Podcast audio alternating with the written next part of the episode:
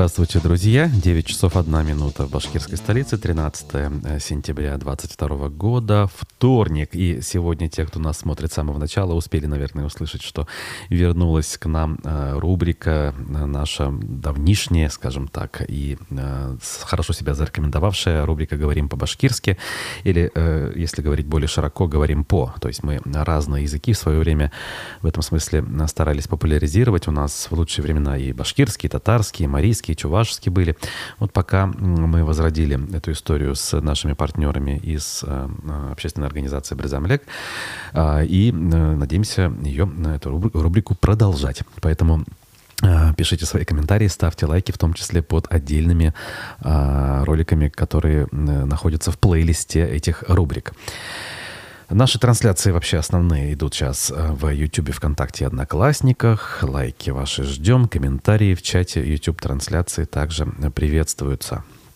Э, сервис Boosty позволяет делать добровольные пожертвования для того, чтобы э, улучшать, скажем, качество нашей работы, содержательную часть нашей работы. Э, ссылка на Boosty найдется в описании ко всем нашим трансляциям. Все это очень просто делать. Огромная благодарность тем, кто уже присоединился к э, группе, э, скажем так, в тельняшках, да, в полосатых купальниках, да как угодно. Короче, к группе молодцов, которые уже делают добровольные пожертвования в наш адрес. За это вам спасибо большое и низкий поклон. А, значит, у нас в плане сегодня пресса с видеосюжетом, с аудиофрагментом э, вчерашней программы «Аспекты мнений» в гостях который был политолог Арсен Шаяхметов. А также в гости мы ждем замечательного человека. К нам живьем должен присоединиться художник, основатель э, галереи X Max в Уфе, а также владелец так называемого дома Карлсона Максим Холодилин. После 9.30 э, мы э, планируем его увидеть в нашей студии. Вижу, что нам тут уже пишут. А, все еще по следам прошедших в минувшие выходные выборов, Михаил сообщает, что в Стерлитамаке изобрели новое средство от наблюдателей на выборах. Зона отчуждения полтора метра вокруг урн и членов УИКа. Школа номер 12, УИК 672. Ну, знаете, все новое хорошо забытое старое. Примерно то же самое в 2020 году во время конституционного голосования, когда ковид был в самом разгаре, активно это применялось. Ну, тогда хотя бы формальные причины э, были у членов избирательных комиссий. Действительно, как бы были вот эти ограничения. Мы тогда носили вот эти средства индивидуальной защиты, клеили вот эти скотчи кругом, людям выдавались перчатки, ручки. Э, в течение недели все это происходило. Ну, а сейчас, конечно, злоупотребляют, явно злоупотребляют. Хотя и тогда, конечно же, э, все это дело было излишним, на мой взгляд. По крайней крайней мере, если речь шла о наблюдателях, которые находятся на избирательных участках. Ну да ладно, а, давайте начнем а, с официальной нашей части, а, которая называется «Обзор прессы». РБК сообщили нам, что Ростуризм назвал Башкирию новинкой высокого летнего сезона – Глава Ростуризма, это, по сути, Министерство туризма, если можно э, переначить э, данное название, а Зарина Догузова назвала этой самой новинкой э, нашу республику. Давайте посмотрим видео с этим ее выступлением, в котором она вдруг довольно-таки неожиданно, а может быть для кого-то ожидаемо, нашу республику выделила. Сентябрь популярный для отпусков период, впереди бархатный сезон, но уже сейчас можно подводить предварительные итоги высокого летнего сезона. С мая по август в стране отдохнуло около 25 миллионов человек, и это выше показателей прошлого года и даже до пандемийного 19 -го. Несмотря на транспортные ограничения на популярных южных направлениях, сезон состоялся. В Крыму падение спроса составило порядка 20% относительно прошлого прошлого года. А в Краснодарском крае показатели туристического потока даже превысили прошлогодние на несколько процентов. Помимо традиционного пляжного отдыха на Черном море и Балтике, с каждым годом все более популярны активные маршруты на Алтае, Карелии, Летнем Байкале. Новинкой сезона, кстати, стала Башкирия. Привлекают туристов и регионы Дальнего Востока, Приморье, Камчатка, Сахалин. Почти в два раза по сравнению с прошлым годом возрос интерес к отдыху на Северном Кавказе. Наиболее востребованы здесь были комбинированные туры сразу по нескольким республикам, чтобы увидеть многообразие культур и традиций в рамках одной поездки. В рейтинге познавательных городских поездок э, в лидерах традиционно Санкт-Петербург, Москва, Московская область, Нижний Новгород, Казань, а также межрегиональные маршруты по историческим городам Золотого кольца и Русского севера, Ленинградская область, Псковская, Новгородская. Значительно возросла доля автомобильных путешествий, когда можно очень удобно и гибко все спланировать. По дороге посетить э, исторические города, отдохнуть на природе, у воды. И таких мест очень много в центральной части. Это Тверская и Ярославская область. На юге Волгоградская, Ростовская, Астраханская. Популярностью пользовались также и речные круизы, маршруты самой разной продолжительности по Волге. Сезон круизных путешествий, кстати, продолжается до конца сентября.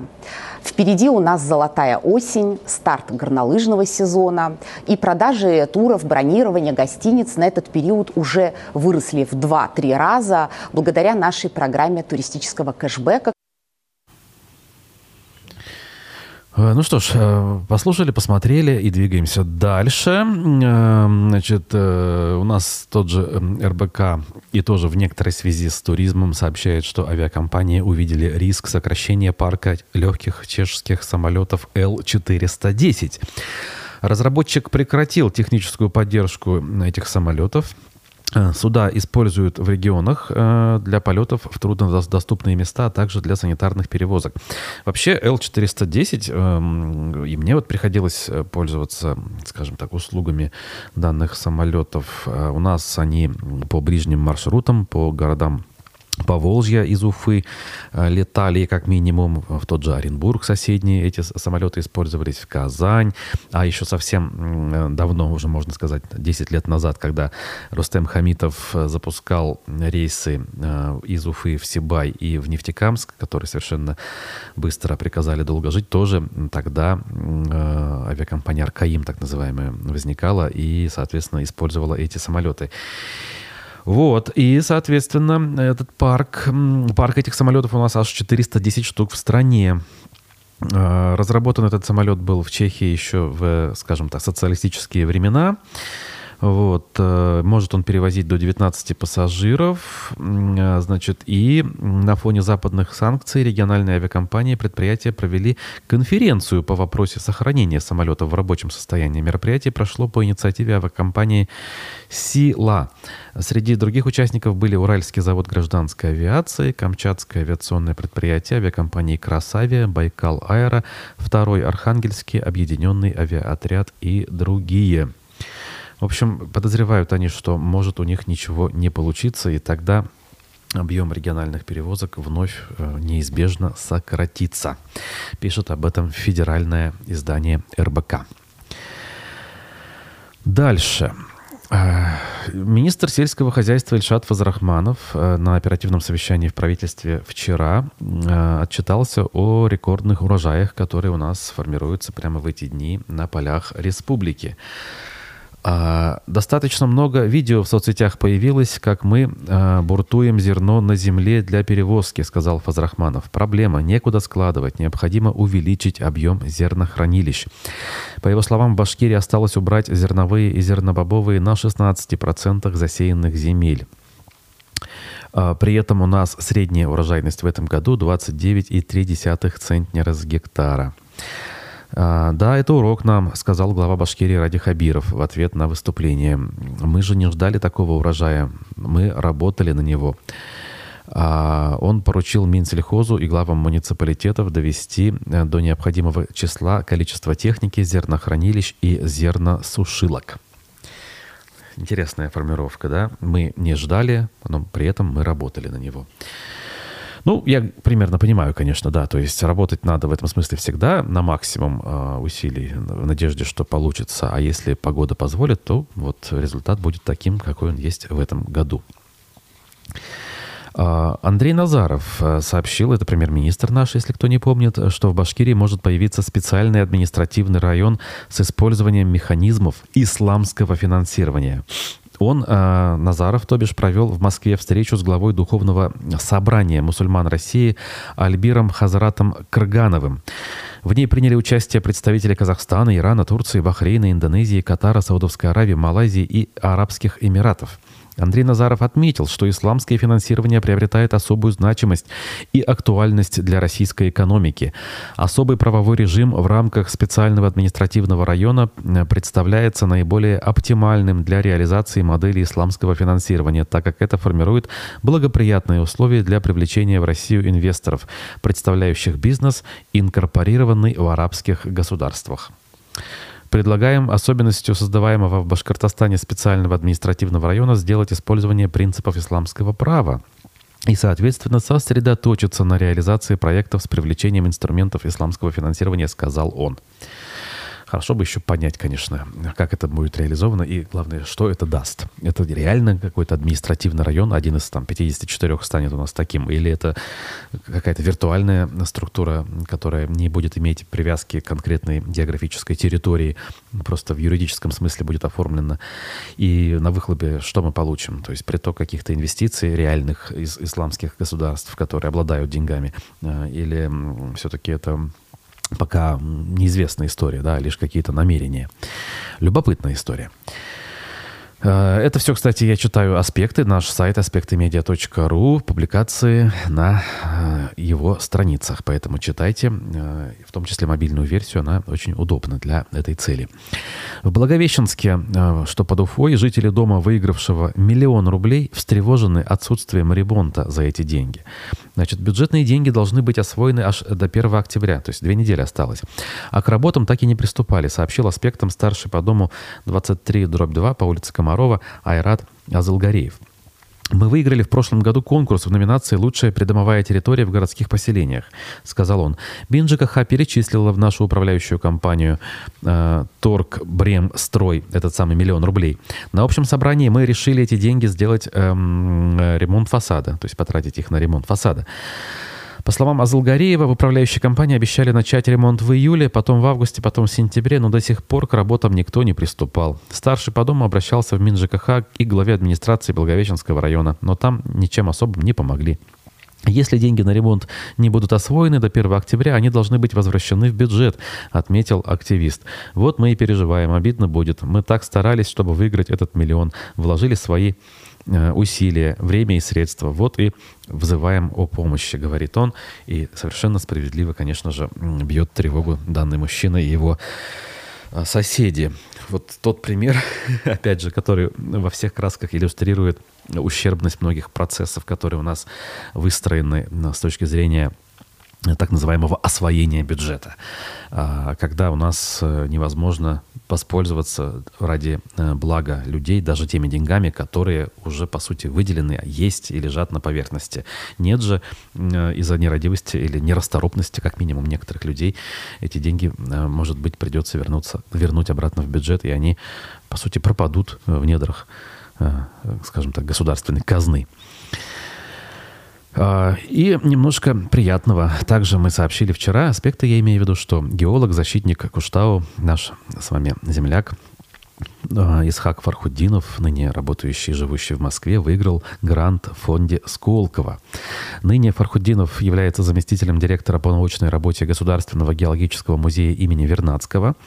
Так вот, он сообщил, что в июле решил участвовать в конкурсе грантов MBA Э, Сколково. Отбор проходили 800 человек, представители и руководители различного э, уровня. Конкурировать не в научно-образовательной, а бизнесовой среде для меня было все равно, что профессиональному борцу, умеющему плавать, Э, конкурировать на чемпионате страны по плаванию, поделился он. Недавно конкурс был завершен. Несмотря на сложности, Фархудинов вышел в финал вместе со 120 участниками, я напомню, из 800 человек.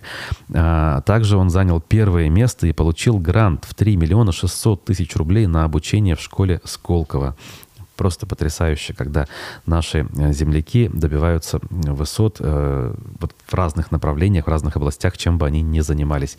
Обидно, конечно, что Исхак э, теперь не в Уфе, но мы-то знаем, что душой он болеет за э, нашу республику, за науку в нашей республике.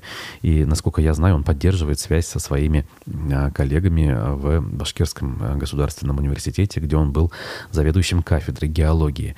Я думаю, что вы прекрасно помните, что в 2020 году, в период событий на Куштау, он неоднократно выступал у нас в эфирах, объясняя, почему с научной точки зрения, именно с научной, Куштау необходимо сохранить. И, кстати, в моем понимании той истории, в моем решении э, примкнуть к лагерю защитников, э, его мнение сыграло, пожалуй, ключевую роль, э, поскольку именно научное обоснование как бы явилось таким аргументом, с которым спорить, ну, мягко говоря, бесполезно.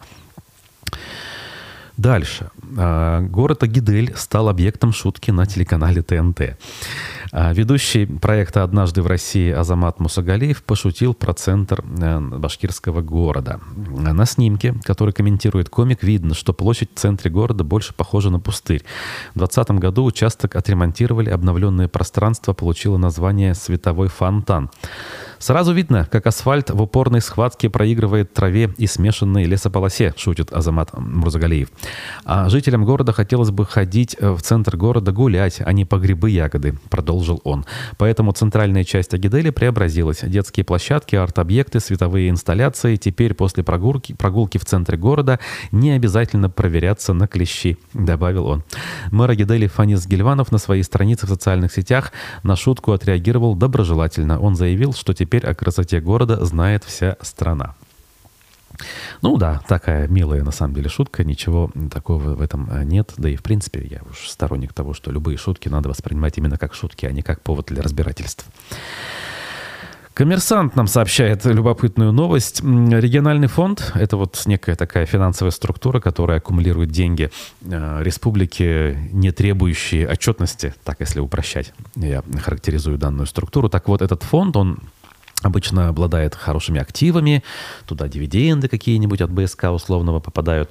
Дальше эти деньги распределяются по упрощенной схеме, например, на там, хоккей, на футбол, на футбольный клуб Уфа, в частности, распределялись они еще куда-то. А, так вот, арбитражный суд Башкирии назначил на 14 ноября рассмотрение иска регионального фонда к своему, по сути, подопечному, к футбольному клубу Уфа. Как следует из материалов дела, истец просит взыскать с клуба 105,6 э, миллионов рублей. Суд исковых требований не уточняется. Параллельно э, с иском региональный фонд подал заявление о принятии неких обеспечительных мер – Тут подробностей никаких, к сожалению, а, комментариев самого футбольного клуба нет. И прям таки вопрос. То есть, когда речь идет о том, что надо бы как-то усилить финансирование или как минимум а, сохранить его на более-менее приемлемом уровне, а, мы тут говорим о том, что надо взыскать э, деньги, выделенные в прошлом. Я так полагаю, еще во времена, когда, э, например, Ростислав Мурзагулов э, занимал важные позиции в республиканской политической иерархии, э, являлся председателем попечительского совета футбольного клуба Уфа и всячески лоббировал финансирование его интересов. Э, кстати, и о стадионе футбольном тогда на полном серьезе у нас говорили. Понятно, что все эти вопросы забыты и убраны э, в далекие ящики письменных столов наших чиновников. Э, но, опять же, вот заставляет задуматься эта новость, э, что же там не так. Они решили ли свернуть проект большого футбола в нашем регионе? Пруфы сообщили, что полицейские в Башкирии попытались сорвать фестиваль русской народной культуры. Вот тена. О чем речь? Фестиваль «Рассвет Фест» пыталась сорвать полиция – а некоторых его участников аж задержали, сообщают посетители мероприятия, публикуя многочисленные видео в соцсетях. О чем речь? Мероприятие проходило 10 сентября не где-нибудь в полях, а в Тинькофф холле, это бывшие огни Уфы, в центре Уфы. Но его проведение нигде не афишировалось при этом. Так, Причиной этого названы неоднократные попытки срыва фестивалей народной культуры. По рассказам участников мероприятия, это я все цитирую пруфы, они просто танцевали народные танцы, пели песни и водили хороводы. Как вдруг пришли полицейские и без причины начали мешать проведению торжества. Сотрудникам полиции удалось задержать несколько человек, но участники не дали сделать большего. Вон как даже сопротивление оказали, получается.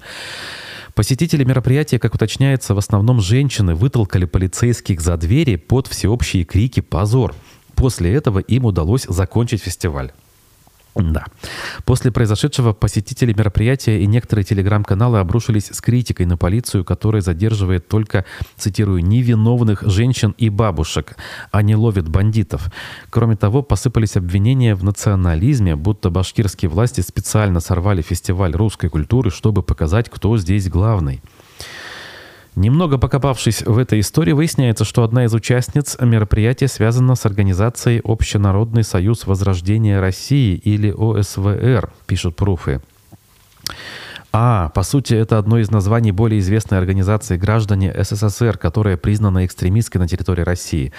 Само мероприятие предположительно является встречей сторонников организации или одного из ее подразделений – ну вот э, эти детали, конечно, немножечко проливают свет на эту историю, и даже где-то какое-то понимание лично у меня возникает, потому что то, чем занимаются э, вот эти вот так называемые граждане СССР, э, это, конечно, совершенно бред и даже вред, я бы мог сказать. Другое дело, наверное, излишне жесткие меры не нужны, и в этом смысле э, попытка, причем неудавшаяся особо попытка разгона э, фестиваля, это тоже так себе, скажем, с точки зрения репутации э, тех же самых силовых структур, которые это пытались сделать. Но, опять-таки, о чем это говорит? Что до этих структур, да, наверное, все-таки деструктивных, по большому счету, э, добрались и, э, ну, скажем, внимание обратили. И э, теперь какие-то публичные активности сторонников этих движений вряд ли будут возможными, так скажем. Так, а двигаемся дальше. А, дальше у нас осталось вот что. В Уфа-водоканале прокомментировали проблемы с начислениями и смену подрядчика. Об этом Горобзор э, сообщает. Значит, 25 э, еще августа водоканал официально объявил об изменениях в квитанциях. Ранее горожане платили за воду через ООО «СКБ». А, однако Уфа-водоканал решил вернуться к предыдущему подрядчику МУП ЕРКЦ. Как сообщили журналисту Горобзор, в компании такое решение было принято в связи с многочисленными вопросами о некорректных начислениях. Так, ну и тут подробности есть. А я, как говорится, воспользовавшись случаем, раз уж тему ЖКХ затронул, скажу, завтра у нас среда, а это значит проект «Аспекты ЖКХ» с Вадимом Беляковым состоится в положенное время, то есть в 11 часов. Более того, мы ждем вице-премьера нашего правительства, э, который курирует ЖКХ и строительство, Алана Марзаева, живьем э, в нашей студии, втроем здесь соберемся и обсудим целый ряд тем. Как минимум, мы их запланировали. Поэтому вы, пожалуйста, тоже подключайтесь. И как только появятся анонсы у нас, они сегодня появятся в наших соцсетях, Э, присылайте свои вопросы и комментарии. Завтра в 11 Алан Марзаев у нас э, в эфире. Кстати, также на этой неделе мы ждем в том или ином виде э, в одной из программ министра здравоохранения нашей республики, министра образования тоже, надеемся, может быть, даже на этой неделе успеть, как говорят, заполучить в качестве собеседника в студии аспектов. Поэтому ваши вопросы во всех случаях приветствуются. Так, а, значит, э, жители у нас вовсю, как обычно это бывает, требуют включить отопление, чуть-чуть похолодание, так сразу э, это все начинается в социальных сетях. Вчера на оперативке об этом также, кстати, говорили, но вроде как все-таки решено, что торопиться не надо, тем более, что потепление не за горами, более того, оно прям сегодня уже начинается вот 16 градусов и солнечная погода, по данным синоптиков, сегодня будет, поэтому давайте, друзья, все-таки торопиться с этим не будем, потому что вслед за этим начнутся жалобы на перетопы те самые пресловутые, и самое главное, на высокие э, суммы, большие точнее, суммы величины в платежках за это самое отопление. Вот, а, значит, такие у нас, друзья, темы были в сегодняшнем э, обзоре прессы. Сейчас сделаем небольшую паузу. Э, фрагмент программы «Аспекты мнений», в гостях которой вчера был а, политолог Арсен Шаяхметов. Давайте послушаем. А после вернемся в студию и э, поговорим с нашим сегодняшним гостем. Максим Холодилин, э, художник, основатель галереи X-Max в Уфе, должен к нам присоединиться. Разговоры о том, что у нас так себе с подготовкой к празднованию 450-летия Уфы. С одной стороны, глава республики лично выезжает там на стройку, например, Дворца борьбы, об этом говорится, что это приоритет, что это правильно. С другой стороны, спасение улицы Октябрьской революции, превращение ее в некий Арбат никак не происходит, хотя нам обещают, говорят, что к 2024 году все будет. И по цирку удивительным образом умудряются говорить, что у нас есть надежда, что к 2024 году мы его откроем. А Запашный говорит, это лет на 10 вообще работ mm-hmm. в этом цирке. Какие ожидания у вас в этом смысле? Насколько мы справимся? Такое пышное празднование 450-летия, которое который планировался, это было проектом Ради Хабирова. И не секрет, что он, собственно, лоббировал данное решение на уровне федерального руководства и по пробиванию денег на это празднование. И мы видели, сколько было концепций различных нарисовано. Генеральный план Уфы составлялся, было куча проектов, в том числе и трамваи, и ретро-трамваи, преобразование улицы, невероятное строительство и преображение набережной и всего этого. Но с точки зрения институтов, конечно, республика в этом плане не подошла должным образом к празднованию 450-летия, потому что не было накануне накануне ни сформированных планов, не было понимания, как системно с точки зрения министерств, ведомств работать уже с непосредственно федеральными коллегами по реализации этих планов, где находить финансирование с республиканской стороны, как это делать. Банально, может быть, опыта не хватило, как это делать быстро, оперативно, добиваться выделения денег, реализацию планов и так далее. Вот, поэтому здесь, конечно, ожидание вот этого события и э, желание провести его хорошо э, скорее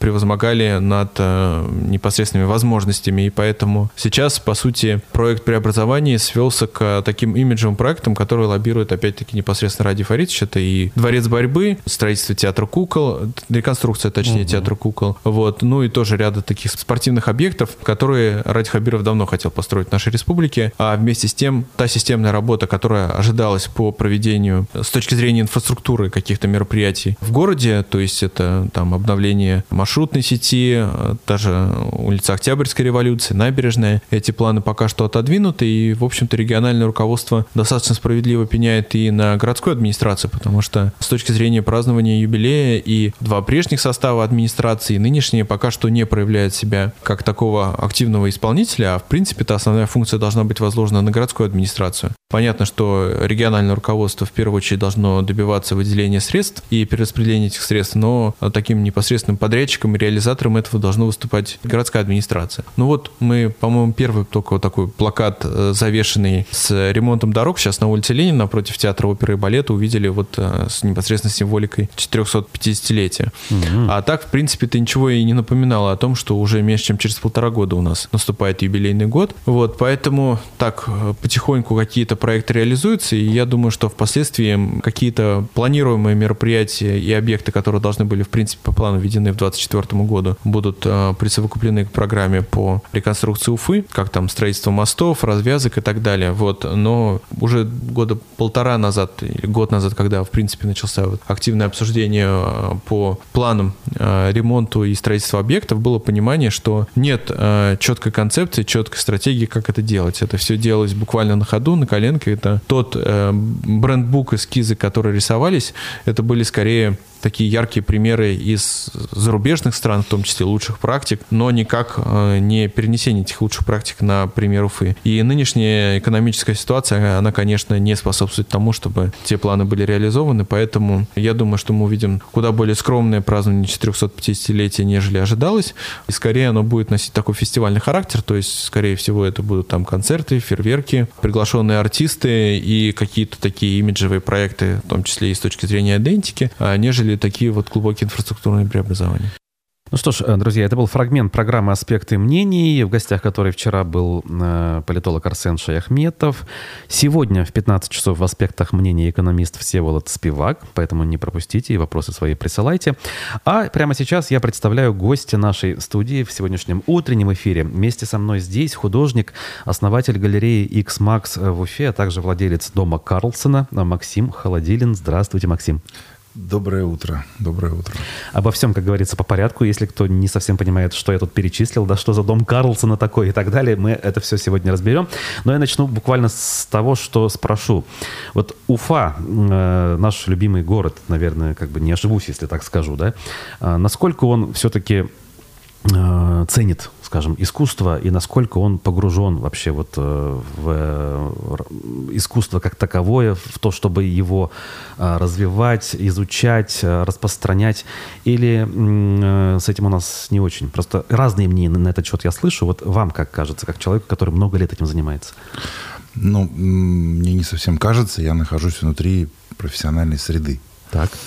И, и поэтому я эти вещи как бы... А, это, это, то есть, не, не, не интуиция, понимаете, а знание. То есть, и, ну, мы живем, а, как писала Видий, в глухой провинции у моря, только без моря. Вот, да, и, а, нет, но это я иронично говорю, на самом деле в этом нету ничего особенно плохого там или хорошего, это просто научный факт. Данность. Мы живем в провинции. И э, трудно ожидать здесь, понимаете, каких-то столичных проявлений, да. То есть, ну, а, очевидно, что сюда там со всей страны не катятся там художники и музыканты, да, для того, чтобы здесь развивать культурную среду. Угу. А прямо вот наоборот. Они отсюда выкатываются, да. И, но, тем не менее, она же есть. И, собственно говоря, вот э, одним из, э, одной из мотивирующих каких-то моментов для меня вот для открытия какого-то своей мастерской, как э, музея, да, публичного, было именно это, понимаете, потому что в провинции для того, чтобы искусство каким-то образом доходило до людей, приходится танцевать с бубном, понимаете, или там строить вот волшебные домики Карлсона сказочные, угу. да, потому что а, это, это, это, это, э, люди это воспринимают просто ближе, чем просто искусство серых стеночек в галерее, да, и, и ну, это объективно так, и то есть и я хочу сказать, э, я стал больше общаться с публикой. В общем, это было одним из, повторяю, каких-то мотивирующих начал. Э, общаться с публикой стали больше после появления дома Карлсона, да? После его открытия. После его открытия. Просто он очень давно. Ага. Открыли мы его в ноябре для публики. То есть еще года даже нет. Да, еще года нет. То есть он, этот сам дом, э, стал гораздо большим драйвером, нежели довольно-таки давно существовавшая и существующая галерея X-Max. Конечно. Так угу. и должно быть. Угу. Танец бубном привлекает больше внимания, чем скрипичный концерт. Угу. А что касается как бы основы, к сожалению, у нас основой э, развития чего бы то ни было являются деньги. Да? Вот опять же, те самые деятели искусств, которые покидают Уфу в поисках лучшей доли, они же едут не просто потому, что там зрителей где-то больше, а просто потому, что эти самые зрители в конце концов заплатят рублем, купят что-то, и можно будет развиваться.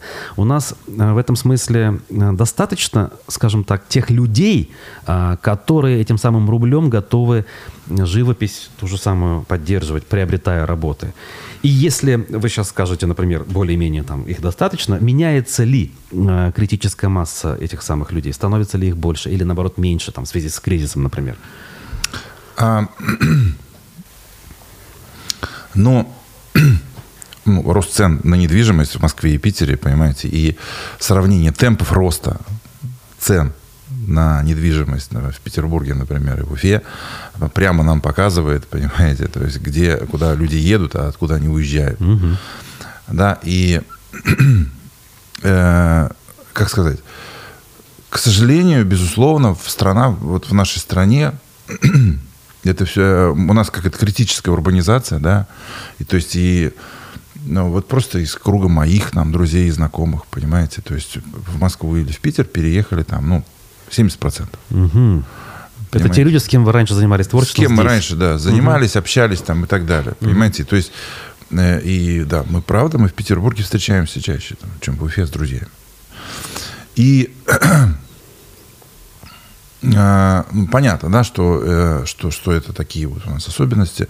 Конечно, это все связано с искусством. Во-первых, если говорить о мотивации художника, безусловно, художник, а, художник, музыкант, неважно, понимаешь, какой-то а, автор, понимаете, он, а, он, он идет к своей публике. Угу. Это каким-то образом пропорционально, безусловно, и материальным, понимаете, угу. каким-то вещам.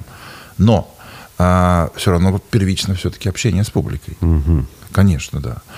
Потому что, и, как сказать, это же, э, как сказать, это же это же опыт именно общения, понимаете, то есть, ну, посредством, а, посредством художественных каких-то, понимаете, а, штук, которые ты делаешь, да, то есть, ну, понятно, да, что искусство уже не подразумевает, понимаете, это живопись. Искусство не подразумевает э, изобразительное, по крайней мере, угу. создание предмета, понимаете, как, э, как, как, как единственного там носителя этого искусства, понимаете. Художественная ситуация — это такая же точно произведение искусства. Хотя предмета как такового нет. Вот, например, я воспринимаю экскурсии в Доме Карлсона как художественную практику. Угу. Сами экскурсии, обратите внимание, а не предметы, которые там на стенках висят. Вот э, тогда сразу и к этой теме хотелось бы перейти э, в двух словах, ну или насколько это считаете нужным, расскажите, что это такое дом Карлсона. То есть для, представьте себе, что человек ничего не знает про это. Вот. Да, с удовольствием. Э, это, э, ну, мансарда, вы же понимаете, да, что мастерские у художников в мансардах обычно находятся. И мансарда, кстати, по-английски пентхаус. Вот. И, ну, будете называть мансарда из, из ложной скромности. Вот. А, да, и это какое-то пространство, которое изначально задумывалось как мастерская, но которое сейчас, в общем, переросло из этого из всего, да, и, э, ну, во-первых, оно так сложилось, находится в прекрасном месте, да, с чудесным видом, э, и интерес, Уфа так расположена, что мы на холмах находимся, да, и вот Э, это находится прямо вот на Случевской горе, вот где находится центр нашего города, да. То есть и, и, и, и высокая точка на крыше дома, да, и поэтому на две трети кругового обзора угу. там горизонт. В плоском городе, например, в Петербурге Мехико, это невозможно. В Петербурге горизонт может быть виден только, только вдали залива. Угу. То есть, ну, в одну сторону. Да, понятно. В ту сторону, где город, там это нельзя. Да, на горизонте будут крыши. Да, да крыши угу, будут. Угу. Вот. А, нет, зачем? Горизонта просто не будет. Будут ну, крыши. Да, ну, в этом смысле. Горизонт же это где небо с землей встречается. Вот. А и да, по, по, по сути, что, что, что это такое? Э, строго говоря, это э, некий музей современного искусства, понимаете? То есть и но, повторяю, для меня очень важно, что э, важна сама экскурсия. То есть, э, когда мы, мы, мы задумывали, понимаете, открыть это для публичного посещения, э, изначально, понимаете, меня люди, которые меня мотивировали к этому, да, меня заставили вообще осмыслить бытие для начала, да, для того, чтобы появился какой-то текст, понимаете, текст как, э, как э, способ связи с публикой, да, и он появился. Вот, и я хочу сказать, что э, сама экскурсия, безусловно, это э, Бродский, великий в свое время, в своей Нобелевской речи, сказал, что э, стихи, ну мы возьмем шире искусство, да, э, рождаются не тогда, когда я их пишу, сказал, а тогда, когда вы их читаете. Mm-hmm. Это очень важный момент в смысле, в смысле вообще ну, времени возникновения искусства. Понимаете? То есть, когда на самом деле автор, мучимый алкогольной, не дай бог, наркотической интоксикацией, понимаете, импотенцией, понимаете, и талантом, а, мучаясь, понимаете, свирепствуя, там, как это у Есенина, свирепствуя и мучаясь, да? вот что-то создает, это никого, кроме его психиатра, не интересует. А денег на психиатра у него нет, поэтому не интересует вообще никого. никого.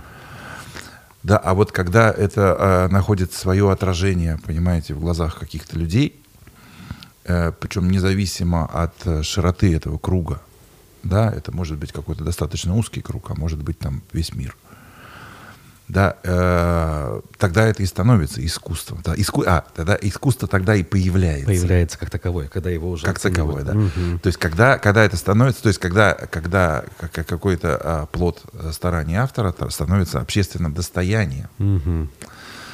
Да, и, и это очень важно. Поэтому, а, как сказать, а, вот сама экскурсия — это тот момент, когда, грубо говоря, возникает э, у зрителя, возникает, э, э, возник, возникает когда он, нет, точнее, когда он соприкасается с искусством и появляется, это искусство как таковое появляется, грубо говоря, понимаете, в музее.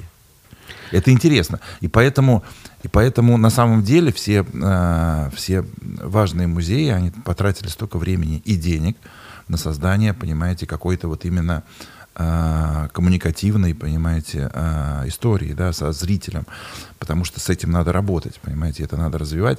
И, к сожалению, у нас всем на все наплевать в музеях, угу. да, и у нас там заставляют экскурсию начинать от рояля, понимаете, и там, достаточно грубый. Ну, считают необходимым э, выставить и экспозицию, и, и все, а дальше уже как, как Нет, кому придется. На самом деле на первом месте является общение с публикой. Угу, угу. И, и просто какой-то организованный хлам, например, понимаете, может оказаться, понимаете, да, в, в правильной подаче угу. чем-то значимым. Вот э, слушая вас, я вдруг, э, я вот еще ни разу, кстати, не был да, в вашем а, музее, в доме mm-hmm. Карлсона, и mm-hmm. мне возникло ощущение, что за этот неполный год его существования наверняка вот этот вот план общения, некий сценарий, он уже mm-hmm. серьезно изменился, исходя из реакции публики на то, что они слышат и видят, или нет? А, да, но на, на, надо понять, что значимым является а, личная же коммуникация, правильно? Mm-hmm. И то есть ты одного человека чувствуешь так, а другого так, и общаешься с каждым по-своему. Да, это, а, а, возвращаясь к тому, что это? Это личная история. Mm-hmm. Это, отпи- это отпечатки а, меня, моего творчества, моей жизни, моей семьи даже, скажу больше. То есть а, это какая-то личная история, вся эта экскурсия. Вот, и да, со, со, со, само, само содержание, оно видоизменяется. Ну, во-первых, я постоянно что-то приношу и что-то mm. где-то меняю. Какие-то, как, какие-то штуки я со стены убираю, какие-то вешаю. И это э, естественно, да. И вместе с этим меняется какие-то там какой-то рассказ меняется, потому что это же Угу.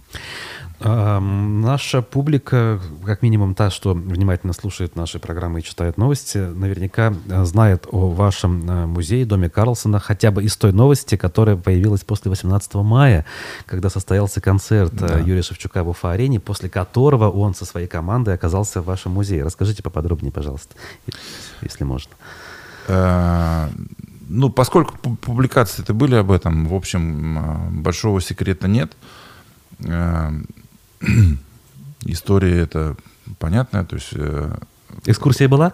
Экскурсия была до этого. Mm-hmm. Да, за год. Еще, а вот так. Да, Когда конечно, да. И это еще не было открыто тогда, и э, у группы ДДТ была потребность с, с, для клипа, понимаете, mm-hmm. потребность снять высокой, с высокой точки. А поскольку Юрий Ильянович, как известно, художник по образованию, да, и, то есть понятно, что у нас есть существенное количество общих друзей. Угу.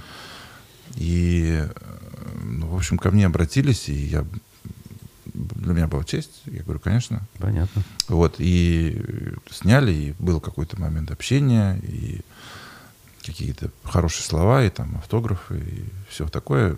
И когда... Э, да, а потом, а это же все было время-то ковидное. Угу. Вот, а, и вот, э, да, а клип собирались презентовать на концерте. И он угу. состоялся только, понимаете, вот в мае. Только сейчас, да. Угу. Да, и там его и презентовали, собственно говоря. Это клип про Уфу, я напомню просто. Клип про, да, это угу. клип про Уфу, про, про, про город, про, про отношение автора к э, родному городу, да, и, и ну, посмотрите клип, увидите кадры э, из, из нашей, с нашей крыши и какие-то еще кадры с улиц уфимских, где э, автор просто ходит и... В общем, как бы это в комментариях много написано, что таки непривлекательно это так. Э, это же вопрос не про привлекательность, это вопрос mm-hmm. про личные отношения mm-hmm. автора конкретно этим домам и этим улицам, да, где он ходит. Вот, но тем не менее, да, а э, когда был концерт, собственно говоря, это я просто предложил и э, это была инициатива самого Юрия Леонидовича, что типа надо всю группу привести, чтобы вот... Ну, это лестно для меня, что говорить. Конечно. Да, и мне было очень приятно, какие-то какие хорошие слова, понимаешь, какой-то э, какой-то интересный предметный вклад в музей. Приходите, посмотрите.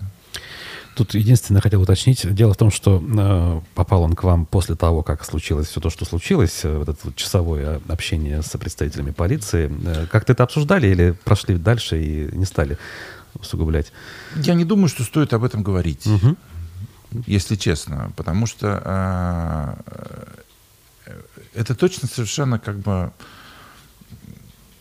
э, я просто, я лично, я к этому не имею никакого отношения, Ну да. вы понимаете, да, то есть и ни в хорошем, ни в плохом смысле, ни в каком. Мгм. Да, то есть и там что было, то было, понимаете, это всем известно, и э, В деталях разобрано, понятно. да, в деталях уже- разобрано. И зачем мне так? У меня нету к этому отношения, могу даже сказать. Мгм. То есть для меня Юрий Леонидович, как для- так, так же, как для всех уфимцев, понимаете, это ну, для всех уфимцев моего возраста, скажем так, и старше, понимаете, это парень из соседнего двора, который вот стал большим русским поэтом. Так, ну и э, поскольку наша специфика такая, да, мы обсуждаем э, общее, скажем так, городские вещи, общереспубликанские, общественные. Вот хотелось бы ваше мнение как художника, как человека, э, имеющего прямое отношение к искусству, обсудить э, то, что у нас происходит, то, что нас окружает. Ну, я не знаю, вот э, начнем с планов празднования 450 пи- 450-летия Уфы, намеченного на 24 год. И в связи с этим у нас эм, значит, анонсированы и уже начали реализовываться некие проекты. Есть история с попыткой сохранить улицу Октябрьской революции, где, в принципе, ничего не происходит до сих пор. Вот как бы в этой части, что вы думаете, да, правильно ли хотя бы концепция, вот. И с точки зрения э, новых мегапроектов, например, построить на южном склоне Евразийскую библиотеку, э, выведя за скобки проект Музея современного искусства, который раньше Марат Ахмедшин планировал. Вот это вот все. Как вам это все видится, представляется? А, ну, а, а, понятно, да, что любое такое празднование, да, это просто а, возможность для су- субъекта федерации, для республики нашей в том числе, в том числе освоить какое-то количество там а, денег из федерального бюджета. И, а, ну, это же неплохо, это хорошо, если какие-то деньги будут сюда вкладываться. Мгм. Вопрос э, благоразумия этих вложений, да, то есть и э, это очень трудно оценивать мне. Безусловно, безусловно, вот историческая вот улица, вот эта именно, а, которая сейчас называется Октябрьская революция, до этого называлась Большая Казанская, а до этого Большая Репная. Там Мгм. Репная Слобода была, там репу выращивали. Ну, еще до, до, до Большой Казанской. Ну да. Мгм. Вот. И, а, да, это, а, наверное, очень значимая историческая улица, которая соединяла два торга, верхний и нижний. Верхняя торговая площадь называется Верхний торг, Да. да. то есть, а нижний торг был возле храма, Мгм. да, на, на фундаменте которого сейчас стоит монумент дружбы.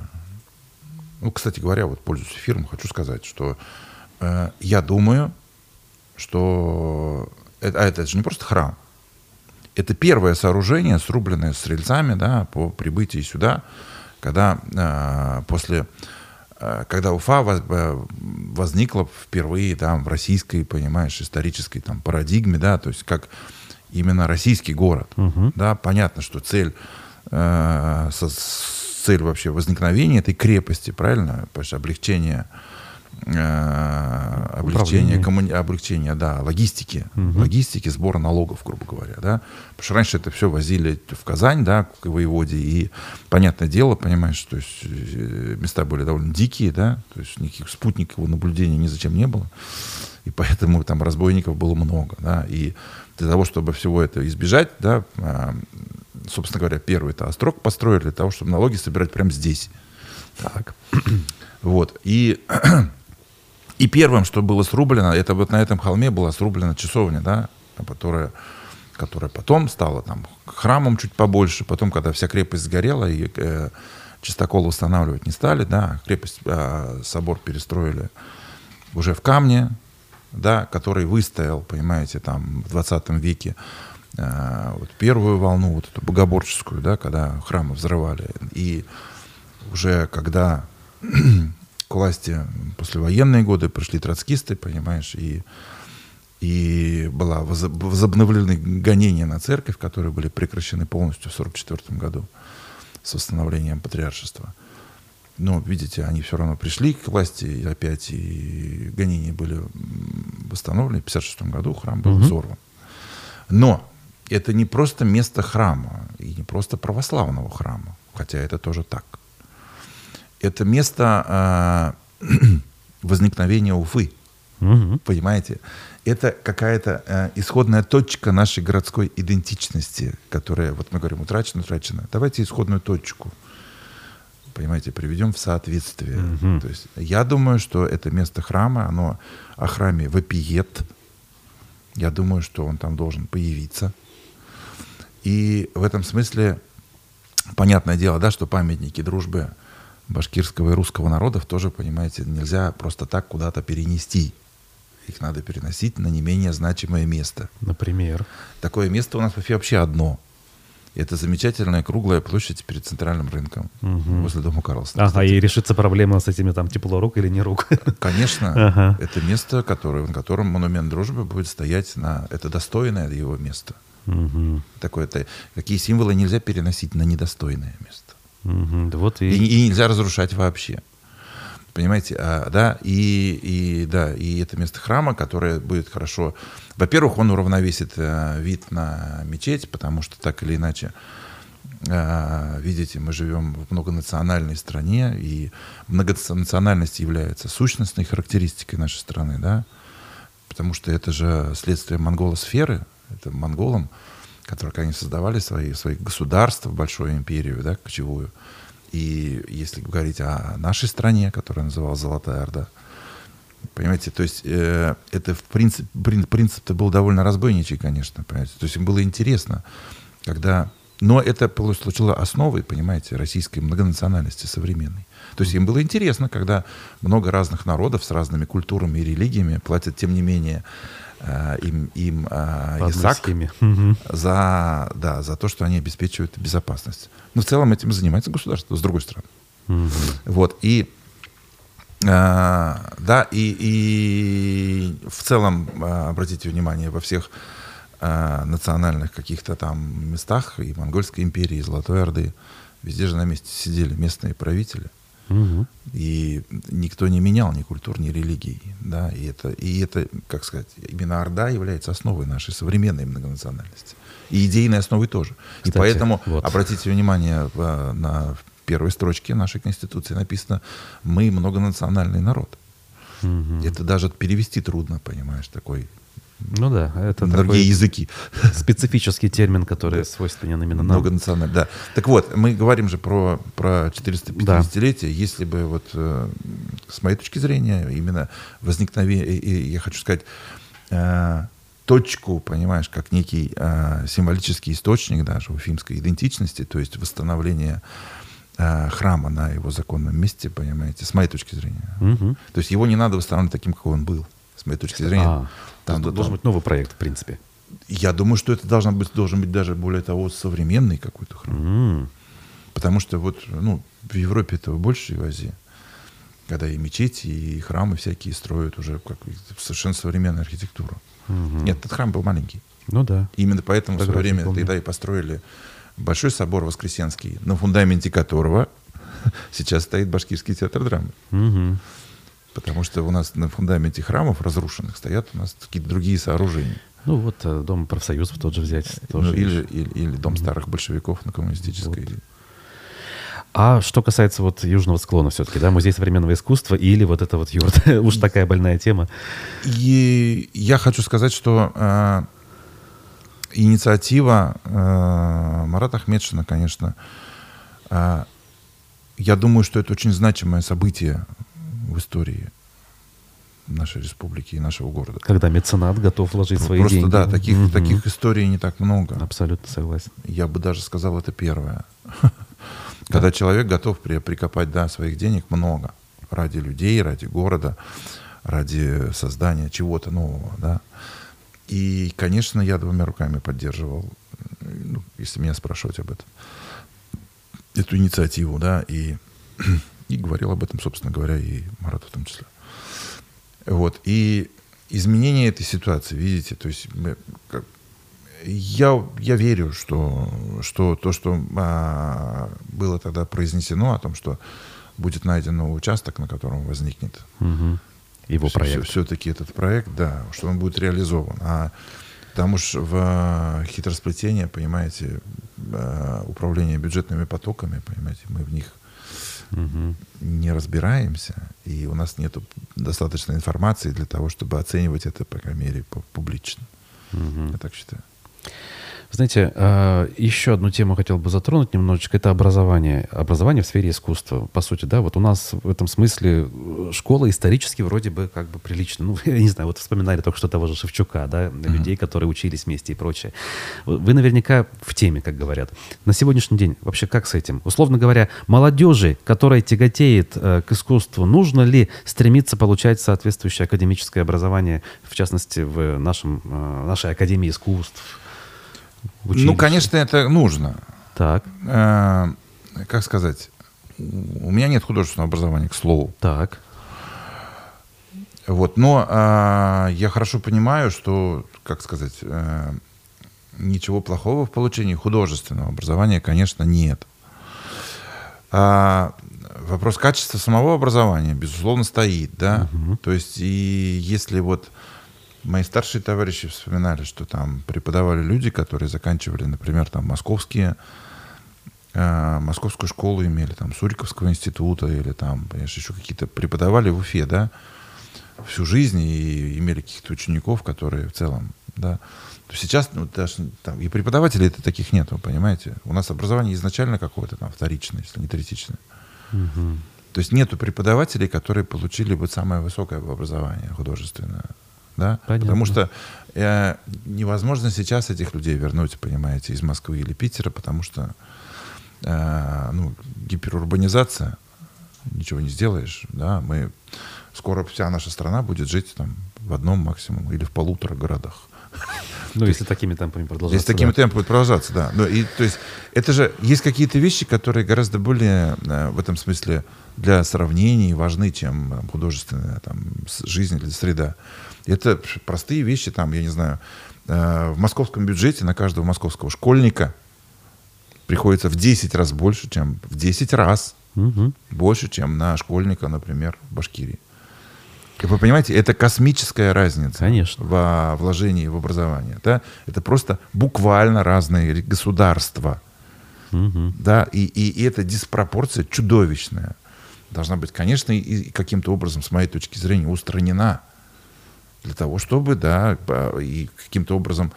э, ну, нет, понятно, почему так. Потому что тоже бюджетные процессы такие, да, что образование просто... спу- э, вопрос спущен с, из компетенции, да, э, государства в компетенцию субъекта. Мгм. И тут кто сколько может потратить, столько тут тратит. Ну да. Да, и то есть, и это с моей точки зрения, вот, и- и- и именно это, если говорить о художественном образовании, я говорю об образовании вообще, о начальном, то есть это, это, это всего касается, понимаете? То есть, и, ну, понятно, да, что э, ну, нетрудно просто посчитать цифры, да, Ну, здесь зарплата учителя там 30 тысяч, понимаете, а в Москве 90 минимально. 90. Да. То есть, да, и разница 60 тысяч, понимаете, снять, снять квартиру и где-то жить там еще 30, понимаете, то есть вот, вот прямо у тебя пере- вот любой учитель может прямо сейчас переехать в Москву и улучшить свою жизнь. К сожалению, время истекает. Максим, Да. скажите э, буквально в двух словах тем, кто заинтересовался посещением, например, дома Карлсона, как это можно и нужно сделать? Надо найти меня в соцсетях, а, значит, и это очень несложно. Да, любых. В любых соцсетях я есть, да, и там указан, понимаете, в шапке профиля всегда мой телефон. Можно написать в мессенджерах, можно написать в а, самих соцсетях, понимаете, связаться и записаться на экскурсию, и, пожалуйста, я вас очень жду. Художник, основатель галереи X-Max и владелец дома Карлсона в Уфе Максим Холодилин был гостем а, программы «Аспекты республики» на канале «Аспекты». Меня зовут Руслан Валиев. Спасибо вам, Максим. Зрителям такое же спасибо. Услышимся в эфире в 15 часов. А пока что хорошего дня и до свидания. До встречи, друзья.